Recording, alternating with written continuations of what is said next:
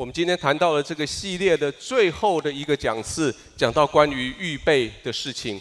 关于预备这件事情，其实发生在我的生命里面，很早就有这个经验。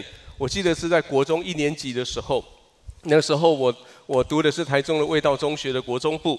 我读到的刚开始报道不久，就有人来找我，那是一个童军团。那后来我就参加了童军团的活动，参加了这个社团。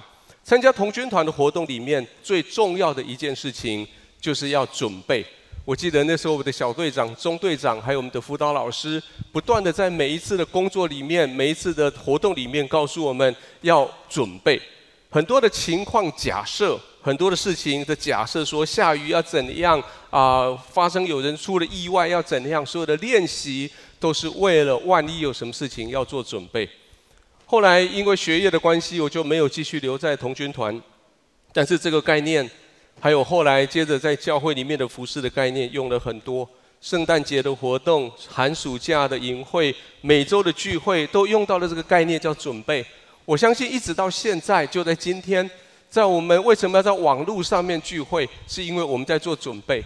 整个台湾，整个世界，我们为了这个武汉肺炎的关系，我们在预备的时候，我们是在做一个准备，就是我们所谓的超前部署的准备。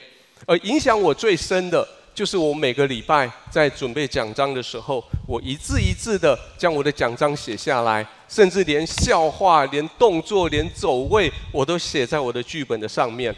而在我的工作的上面。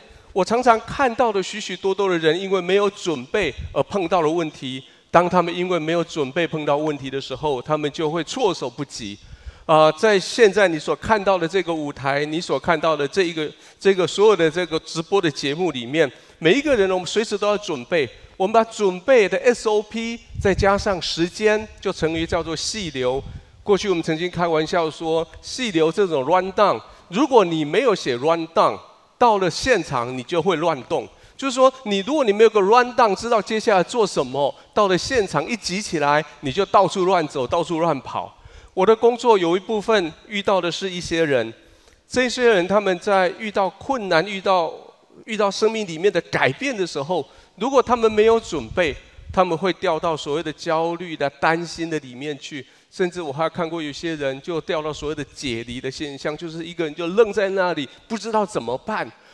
有时候是坏事，当然坏事情，比如说是一个车祸，一个忽然发现的疾病，亲人忽然间的离开，一个意外事件、天灾人祸等等。如果你没有准备，等到事情发生的时候，你完全不知所措。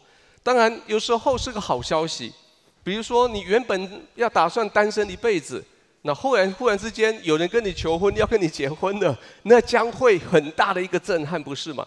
比如有的时候你在结婚以后，你忽然发现怀孕了，你没有准备要那么早怀孕的，但是你怀孕了，甚至有时候是升官，有时候是被调派在其他地方去，这种本来看起来是好事，但是因为你没有准备，所以那个好事带来很大的焦虑。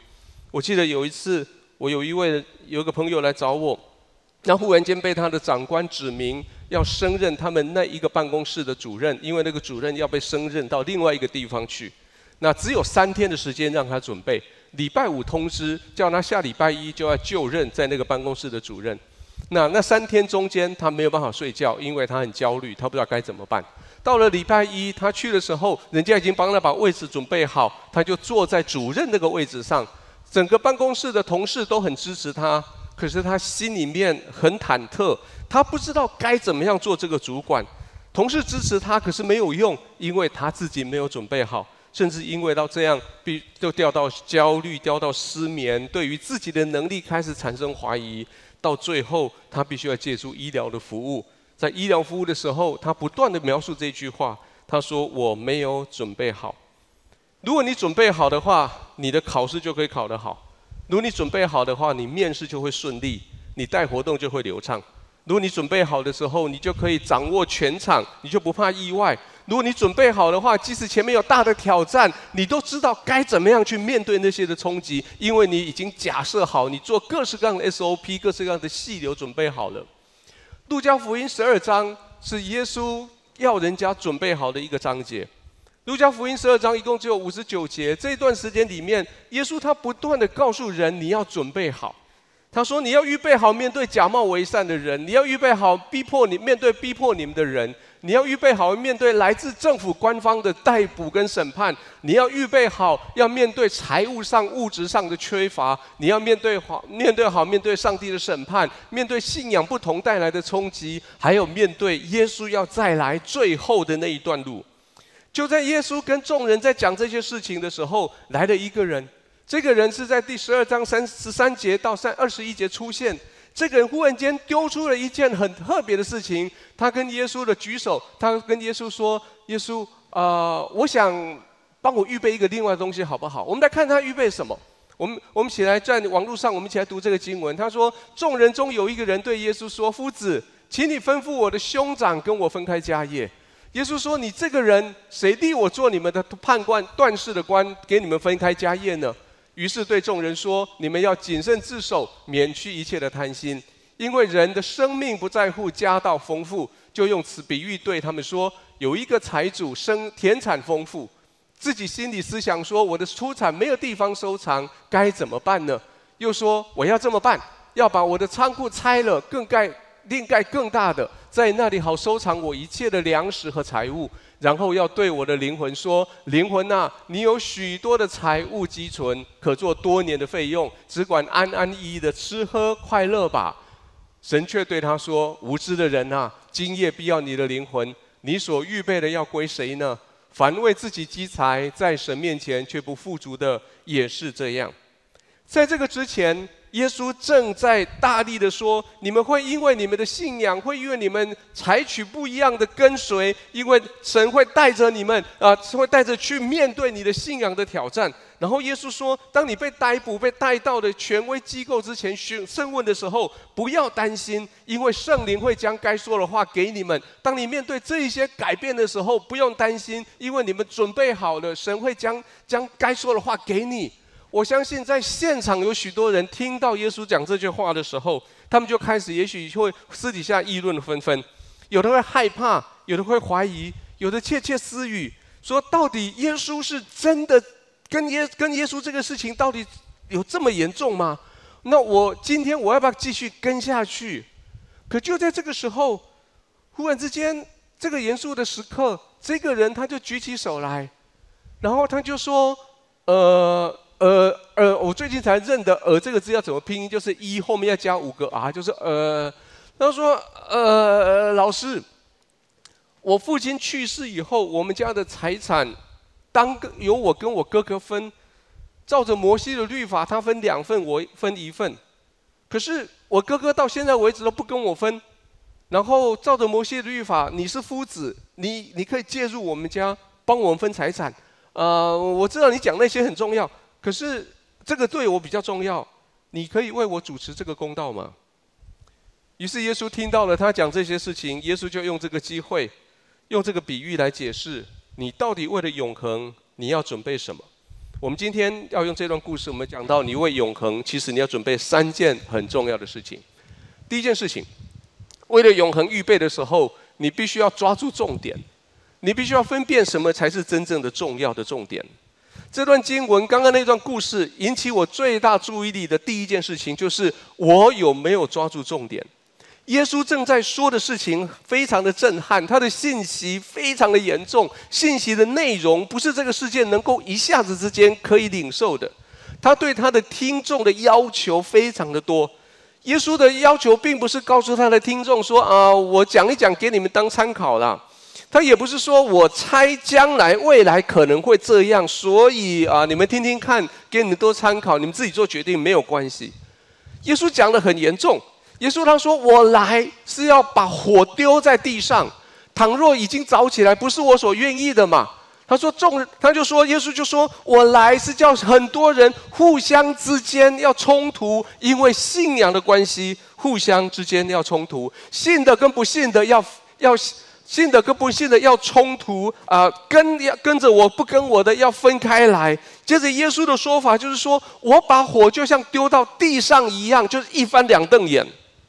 各位不要误会了，大家以为耶稣来是要来和稀泥。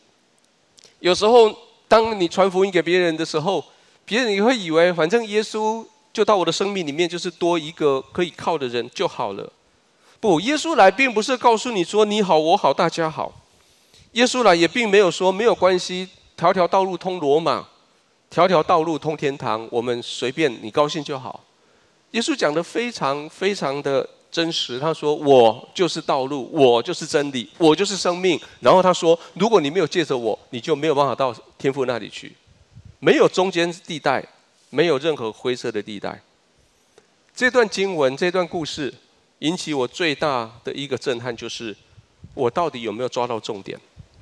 当众人还沉浸在耶稣所说的那些很严重的、很真实的、没有讨价还价空间的信息的时候，这个人他竟然想到了他的哥哥还没有跟他分家产。各位，你在读书，读书准备考试，一个很重要的事情是你要画重点。一本书里面的一章，一章里面的一页都有它的重点。你要准备考试的时候，你不可能把一整本书背下来，你不可能把一整页背下来，你必须看到那里面的重点，然后抓住那个重点。考试之前你要复习那个重点。生活，生活有重点，食衣住行的重点是你必须要吃得健康，穿得舒适，吃得营养，你喜欢而且你享受。最近我听到有一个人在展示他的他的橱柜，说他有几千双鞋子等等，然后那些鞋子每一箱每一双都是什么限量版，都是全世界只有少数几双。我看到这位女士很漂亮的女士拿起一双鞋子，看起来很漂亮的鞋子，她说这双鞋子是为了配那一套礼服买的。而这一套就是我参加某某人的婚宴的时候穿的。旁边人问他，问他说：“哇，那看起来很贵，一定穿起来很舒服。”他说：“不，穿起来一点都不舒服。那个衣服不通风，穿起来很别扭。那个鞋子穿着很不合脚，而且完了以后磨了脚皮，破了脚，而且我痛了好几天。然后呢，你人家问他说：‘那你为什么买这个鞋子跟这个衣服？’他说：‘配起来好看。’各位，这个叫画错重点。也许你也会画错重重点，比如说你现在很努力在打工。”人家问你说，你不读书，你去打工，你做什么？你告诉他说，我看到了一支很漂亮的笔，一支金笔，要价二十万。那支笔上面有钻石，有有金边，还有一颗蓝宝石。那个蓝宝石就价值好多。然后那那支笔，它的品牌是非常非常高贵的品牌。那你呢？那你要那支笔干嘛？你说我我我要这支笔，我必须去存钱买这支笔，因为我现在高中毕业以后，我会考上大学。考上大学以后，我会去读 MBA。读完 MBA 以后，我会努力工作，成为老板。成为老板以后，我就坐在我的办公桌，用这支笔要来签各式各样的合约，赚很多的钱，用这支笔来签名。所以我现在就不去读书翘课。我现在不读不在家里读书，我现在要每天下课以后要去打工，去赚一些钱，储备这二十万，要来买这支笔。各位，你画错重点。你的生命季节，你现在的生活有它的重点，请你千万不要画错重点。你说来教会很好吗？有，有信仰很好吗？很好，参加教会、认识朋友、投入敬拜、投入服饰都很棒。可是教会的重点、信仰的重点是什么？信仰的重点是你有没有认识神？你认识圣经吗？你听到神的声音吗？你有像刚刚你所听到、看到的那个见证带一样，抓住时间 QT 跟神接近吗？你知道你的核心身份吗？你知道你怎么跟你的家人相处吗？你知道你的灵魂要在哪里安歇吗？你知道你要将祝福分给别人吗？你知道你怎么样去使别人蒙福吗？你知道你每一天在你生活里面叫人看出你里面有一个新生命在那里吗？各位，信仰要抓住重点。我想，这个人当他听耶稣正在讲那么很重要的事情的时候，他忽然间举起手，然后问了这个非常无厘头的问题。他说：“夫子，请你吩咐我的弟兄、我的兄长跟我分开家业。”这种无厘头，就好像你每一天，比如说现在每一天，我们两点钟的时候，你看疫情指挥中心的记者会，然后记记者会报告事情，报告完了以后。当我们的总指挥官他说：“好，各位记者，你有什么问题可以问的时候，如果忽然之间有一个记者举手，他说：‘呃，请问指挥官，你们知道我刚刚订的饮料还有 Uber Eat 为什么现在还没有送来吗？’我想那个你会说奇怪，你知道有时候跟那些没有抓到重点的人讲话，真的是很累，对不对？有时候你跟一群讲话讲了以后，他抓不到你重点讲，很累。然后耶稣的回答也很有意思，耶稣回答说：“你这个人，谁立我做你们断事的官，给你们分家业的？”我们中文的翻译后面加个问号，听起来这句话像是一个问话，像是耶稣在责备他说：“我又不是做这个事情的人。”但是如果照着经文这样看起来，有可能是另外一个解释。另外一个解释是，这一个这是一句挑战句，就是挑战问的人问问的人要想想看，耶稣在挑战他说：“想想看，是谁指派我做你们的法官或是仲裁人？”他要这个发问的人想想看是谁？答案是是神。耶稣说：“是神派我做你们的法官，指派我做你们的仲裁人。”所以耶稣说：“接下来让我告诉你，我要怎么做判断，我要怎么仲裁。”耶稣顺便告诉他：“不要画错重点。”现在让我告诉你，重点在哪里？耶稣说：“你在地上生活的重点，你预备末世的重点是你要去处理该处理的，你要负起该负起的责任。”他说：“你要预备永生的重点是你要处理该处理的，你要负起该负起的责任。”所以耶稣就用接下来那个比喻，那个比喻比喻说，你抓重点很重要。各位，你抓重点是很重要，但是在抓重点的同时，你要看到你有好多事情你是该负责任的，很多事情你还是该去处理的。比如说，你看一章书本里面的一章，下个礼拜要考试。这一整章，你不能只问说重点在哪里，我只读重点那两行。不，你必须整章都要看完以后，你才抓得到重点。我的意思是说，你必须去照顾你身边的很多的事情，你该负责任、你该整理的事情，然后你才可以抓到重点。生命有很多东西比其他东西重要，但是并不表示其他东西可以没有。比如说。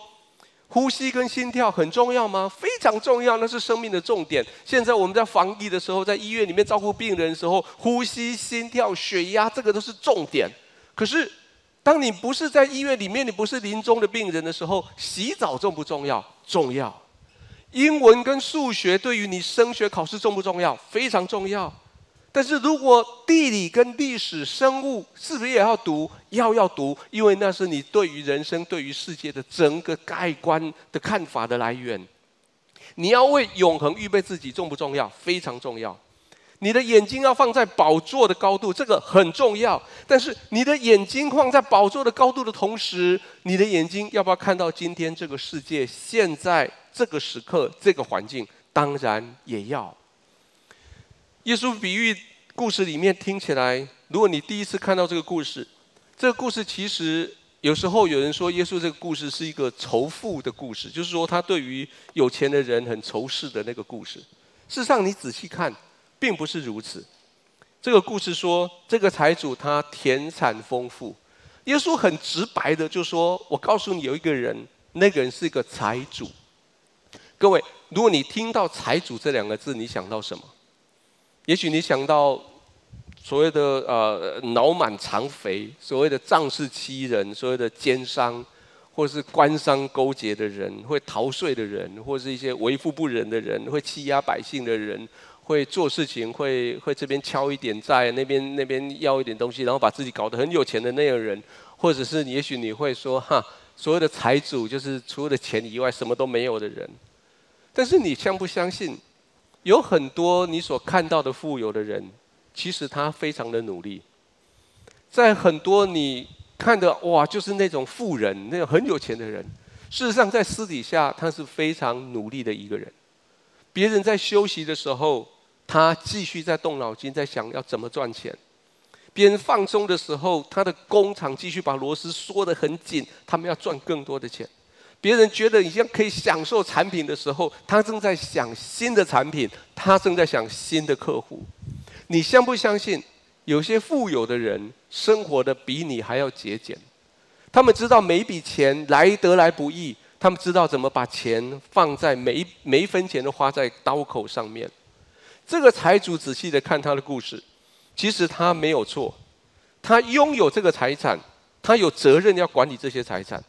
后来他发现他的财产有一个危机出现，这个危机就是我的出产没有地方可以收藏，该怎么办呢？这句话是个有责任的人在讲的话。他说：“我不能只光说我要有钱，可是我必须为我要有钱，我必须要做管理。”他说：“我看到我的钱出产很多，没有地方收藏，我该怎么办嘛？”当然，附带一提，我也希望有一天我每一个人都有这种困扰，对不对？我们真的很有困扰，说我的钱太多，不知道放哪里，我该怎么办？对，你必须为你的工作，为你的所拥有的做这样子的打算。各位，你现在你的责任可能是读书，你就要说，那考试快到了，有些书还没有读，有些概念还没有弄清楚，我该怎么办？如果你的责任是做一个儿子，是做一个女儿，你就要问说，我该怎么样让我的父母亲更知道我很爱他们？这位财主他不仅仅提高警觉，发现问题，而且这个财主他有的策略，他知道想要怎么样去处理他的这个问题。他说：“好，我知道了，我要怎么办？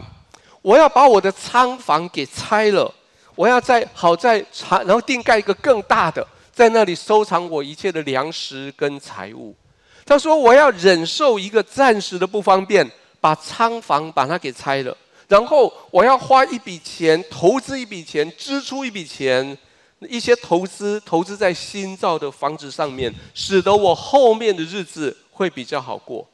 各位，这是一个聪明人，他明明知道要怎么去处理他的危机。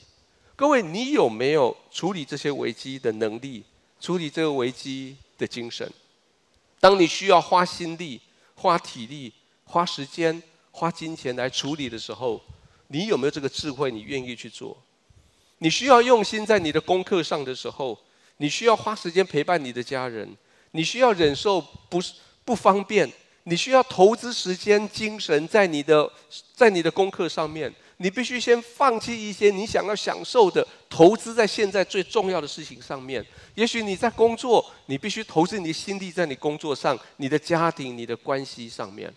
当然没有错。我们的家乡，最后家乡是在天上的，但是不要忘了，我们仍然为必须我们现在脚所踩踏的这块地方，我们所肩负的这一群人必须负上责任。你是为永恒来预备，但是你要用大脑来思考。你用双手来做事情，你必须用你的双腿来行走天下。你必须用你的心来关心这个世界的人。你必须在你的书桌前安静地坐下来，好好的把那一本书读完。你必须好好的准备未来，因为现在这是交付给你的责任。过去在教会历史上面，曾经有好多这样子的悲剧发生过，有好多所谓的末世教派。末世教派他们算了算，他们说耶稣什么时候会再来？他们算一算，说世界末日什么时候会发生？所以他们说耶稣要来，永恒要开始了。所以你现在在努力这些没有用了，你在准备那些都没有用了。所以他们就把事情就给丢了，把房子给卖了，不去工作了，不去学校了。然后他们聚集在，也许在一座山上，也许在某一个很隐秘的地方，聚集那边等耶稣来。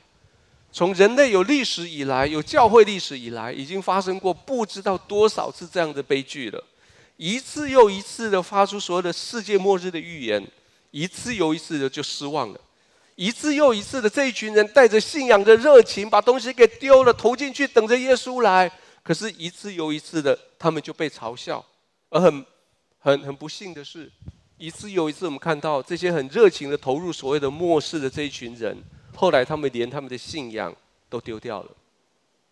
耶稣说：“你要为你的为你的永恒预备自己，但是你要用你的大脑好好的想一想。”他讲了一个很有趣的话，这一样的路加的下两章十四章，他说：“你们哪一个盖一座楼，不先坐下来算计花费，能盖成不能呢？”然后他又说：“或是一个王出去跟别的王打仗，岂不先坐下酌量？”能用一万兵去敌那领二万兵来攻打他的吗？意思是说，如果你你知道你的目标在哪里，你必须要盘算现在你的责任，你必须盘算现在你该做的事情。所以耶稣到这十二章的最后，耶稣告诉众人：众人啊，用你们的大脑预备未来，必须用你的大脑。他说：你看见西边起了彩云彩，就说要下一阵雨了，果然就有；起了南风，就说要燥热了，也就有了。假冒为善的人呐、你们知道分辨天色的气色，怎么不知道分辨这时候这个时候呢？第三件事情，神告诉我们说，圣经告诉我说，你要预备未来永恒，你必须追求的一件事情是，你要追求在上帝面前的富足。虽然我们说你必须要准备你现在的，你必须负责任，但是并不表示说你把所有的心力全部丢在今天的世界，并不表示说你不要管永恒，你不要管天上，并不表示说那个都是未来上天都准备好。但是意思是说，你现在你要追求的，你必须盘算你现在在做的事情有没有将你的财宝，有没有将你的钱财固定在天上。各位，一个很很事实、很真实的事实就是。你不会在这个地上永远活着，但是你会在永恒里面永远活着。你不会在这个地上得到永远的满足，但是你会在天上得到永远的满足。你现在所拥有的财富，或者未来你将拥有的财富，不会永远跟着你，但是你放在天上的财富，永远不会离开你。你现在引以为傲的一切，包括你的外表，包括你所拥有的财产，不会永远跟着你，但是。有唯一在你里面的那个灵会永远跟着你，一直在天上。这个财主在故事里面的财主，他做了一半的对。这个财主他做事情做半做对做了一半。他说我最重要，可是他最重要是的一半，他没有把握住重点。他把自己的事情搞定了以后，他给自己做个结论，可是这个结论是个错误的结论。他说，然后我要对我的灵魂说，灵魂啊。你有许多财物积存，可可做多年的费用，只管安安逸逸的吃喝快乐吧。第一个，他做对的事情是，他知道他里面有灵魂，他知道他里面有一个超越这个世界的标准在那里面。重点是里面的那个灵魂要要吃喝快乐，而不是他的身体或是他的他的大脑。他自己知道他有他有灵魂。他自己知道，可是他抓住一个重点是，他以为他的灵魂只要有吃有喝就会满足。他没有抓住重点，是因为他以为他的灵魂要的就是吃喝快乐，但是他不知道他的灵魂不能够靠这些得到满足。这个世界的财富，还有这个世界的名声，有一个很邪恶的诡计。这个诡计是，他们会叫你误以为。你会拥有这些以后，你就会因为这样就会满足。所以你看到许多人为了要得到满足，四处去打拼，四处想要更多的财富、更多的名声，结果他们永远不满足，永远继续在这个钱坑里面打转。也许你常常看到有一些人很富足的人、很有名声的人、全身穿金戴银的人，在你面前走过去的时候，展现非常富足、非常满足的样子。也许你看到他们手上戴的一只表，他们他们就就变成好满足。你知道广告总是这样子在骗你，你只要戴上某一只金表，你就成为型男型男；你只要坐上某一部车子，你就就变成美女；你只要住进一栋房子，你们家就是幸福的；你只要吃一口高档的食物，你就说你到了天堂；你只要穿上某一件衣服、某一个名牌衣服，你就是比较高尚的人。广告公司就是使用这样子在欺骗你的。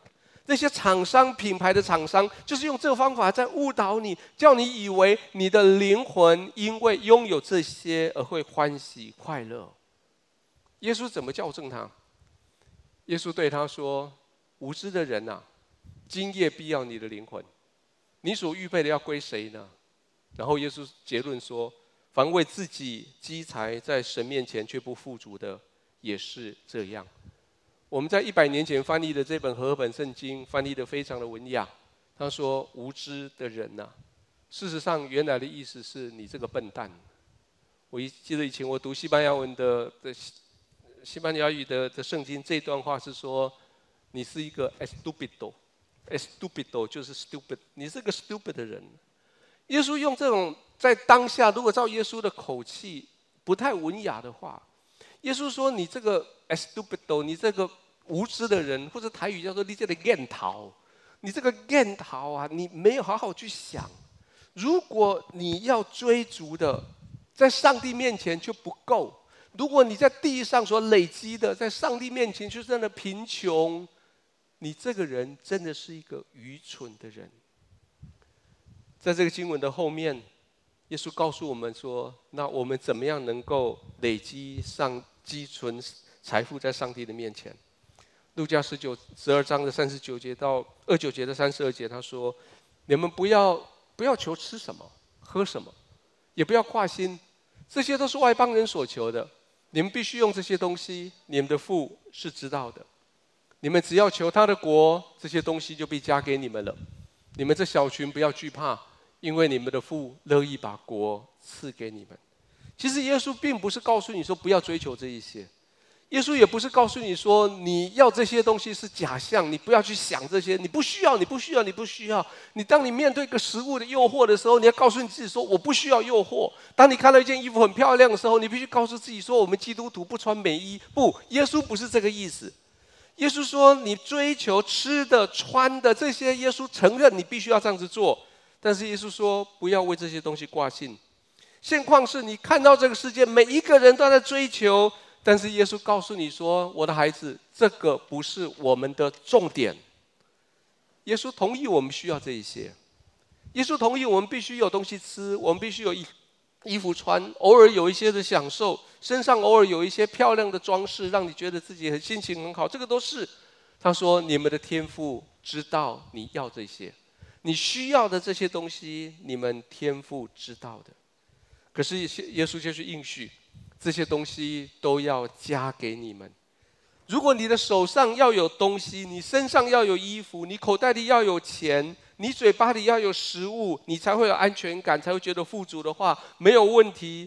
天赋要提供给你，但是他说，你要得到这些东西的路径只有一个：先求他的国。而当你先求这个国的时候，接着耶稣最后他说：“你不要怕，因为。”父非常乐意把国给你，你只要跟神说：“神啊，我要这一些，但是你把你的国给我。”神说：“很容易的，我把它给你。”回到刚刚一开始我们所说的，你需要抓住重点。如果你的重点是这个世界，你会将所有的心力放在这个世界，等到这个世界过去以后，你什么都没有。如果你的眼光是放在神的国度，你就会尽你的心放在神的国度。我们来比较一下。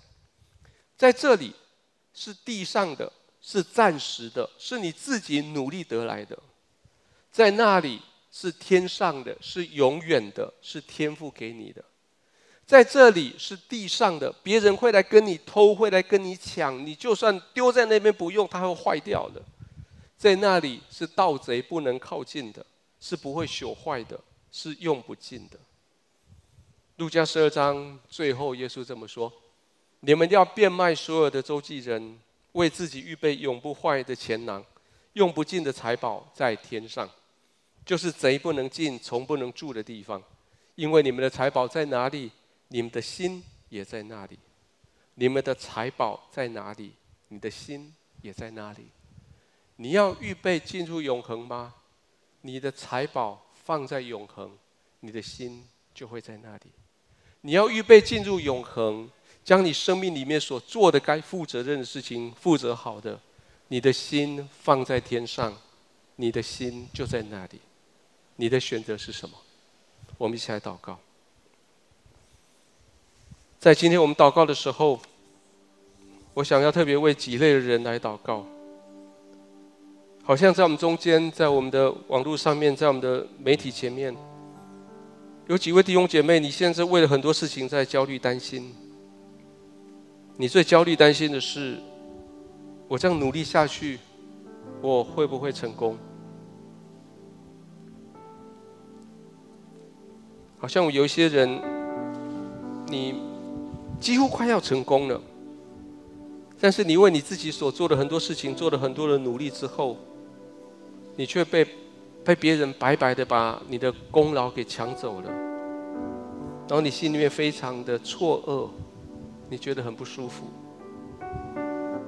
也许还有一种人，是你总是在你的工作前面，你总是在那边默默的做，好像别人把你当做你该做的事情是该做的，没有人感谢你，也没有人理解你为什么你那么努力。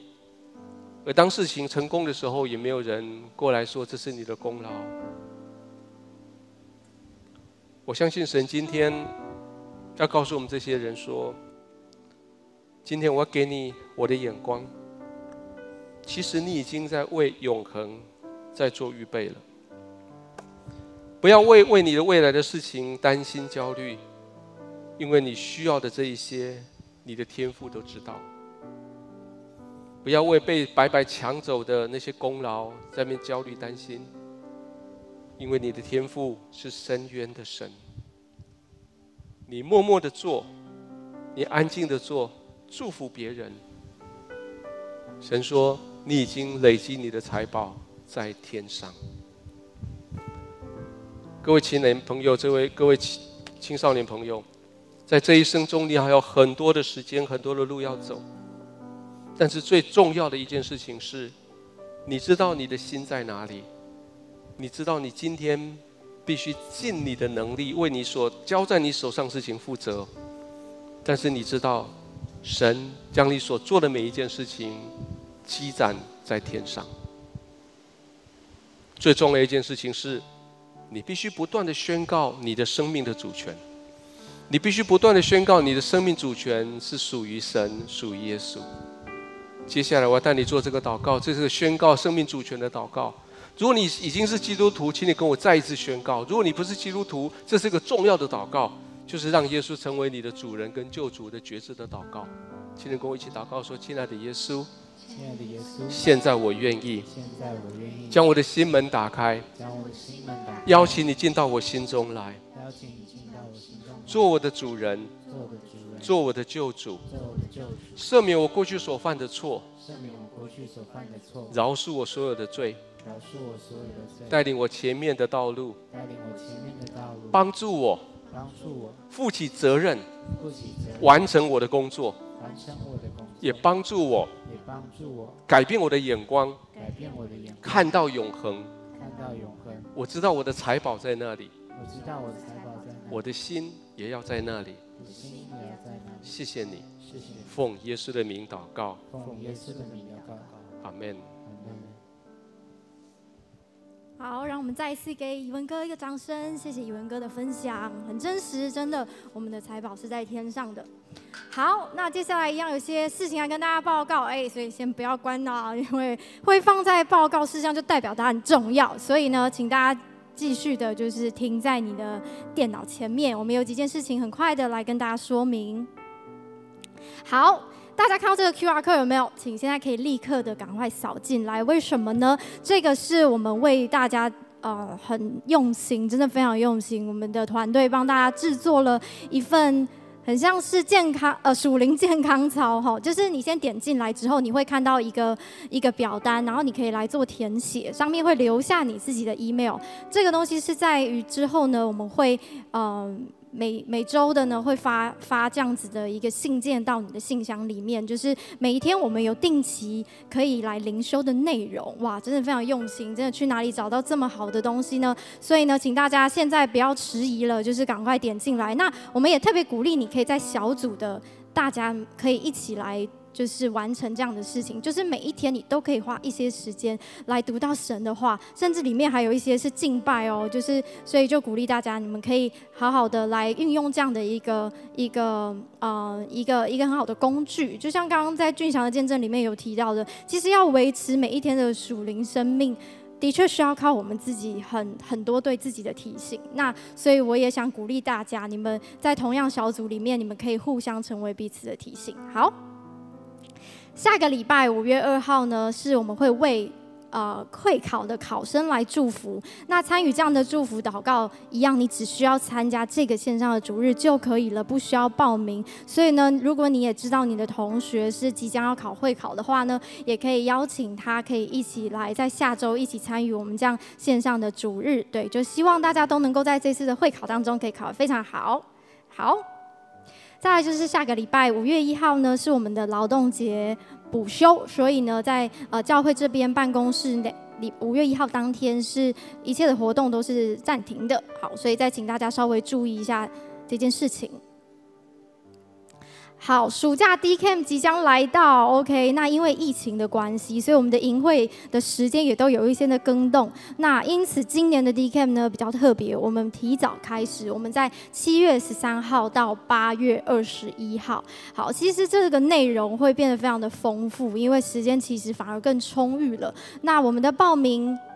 呃，期限也延延期到五月三号，所以如果你现在还在犹豫的，你已经听完说明会，但你其实还在思考的，好不好？我鼓励你，真的可以为这件事情好好祷告，让这个暑假不要是一个白费的暑假。特别，我觉得在疫情的这段时间，其实很多活动都已经暂停了，所以你要怎么样可以更多预备你自己，可以更充充实、更装备你自己。在 DCAM 当中，我觉得很真实的一件事情是，你可能会面对到你自己的，哇，平常没有办法。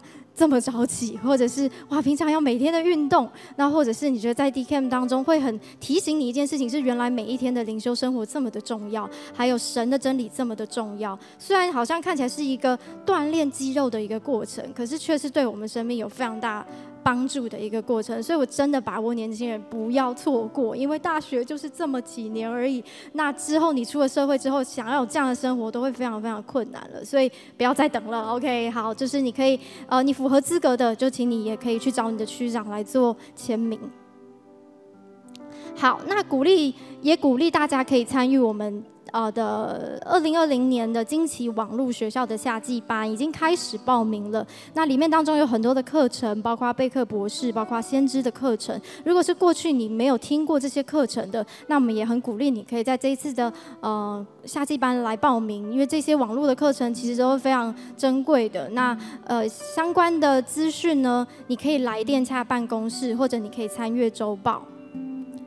好，再来就是青年施工团持续招募中。好，我们会延长至五月三号。那特别跟大家提醒，我们我们新开了两个的招募，所以请大家特别注意喽。一个就是青年的音控施工，还有青年的投影灯光施工。OK，大家现在看到就是舞台上的这一些呃器材、这些设备，其实若不是有他们在背后的支持，其实。不会这么的美好，所以大家不要小看了音控跟投影灯光的重要性。如果你对于就是在幕后的一些服侍你非常有热情的，或者其实你是这方面的专业的，我真的超级邀请你可以来参与在这样的事工的呃招募。OK，那其他的事工团也持续招募当中，所以大家可以扫进 QR code 里面，也可以更多的了解呃就是这些事工团的可能是团聚的时间或者是相关的资讯。OK。好，那其余的消息大家可以就是见周报或者是上网看我们的官网。OK，那呃，最后我们要一起来用这一首诗歌，我们再一次来回应今天的信息。我愿全心荣耀耶稣，忘记依靠我自己的骄傲，你的祝福。无法测度，靠你能力，我能胜过之前。而我不再看我所有成就，如同手中珍宝，一切奖赏都不能够与你的恩典相。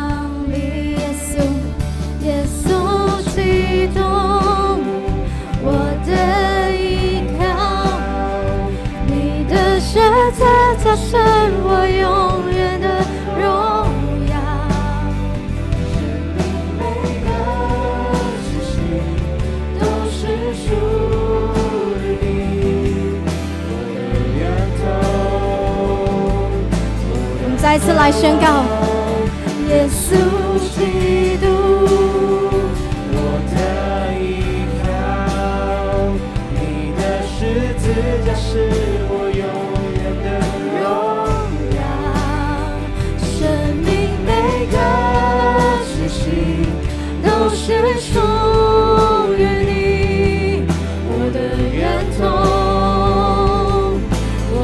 盼望是你，我主。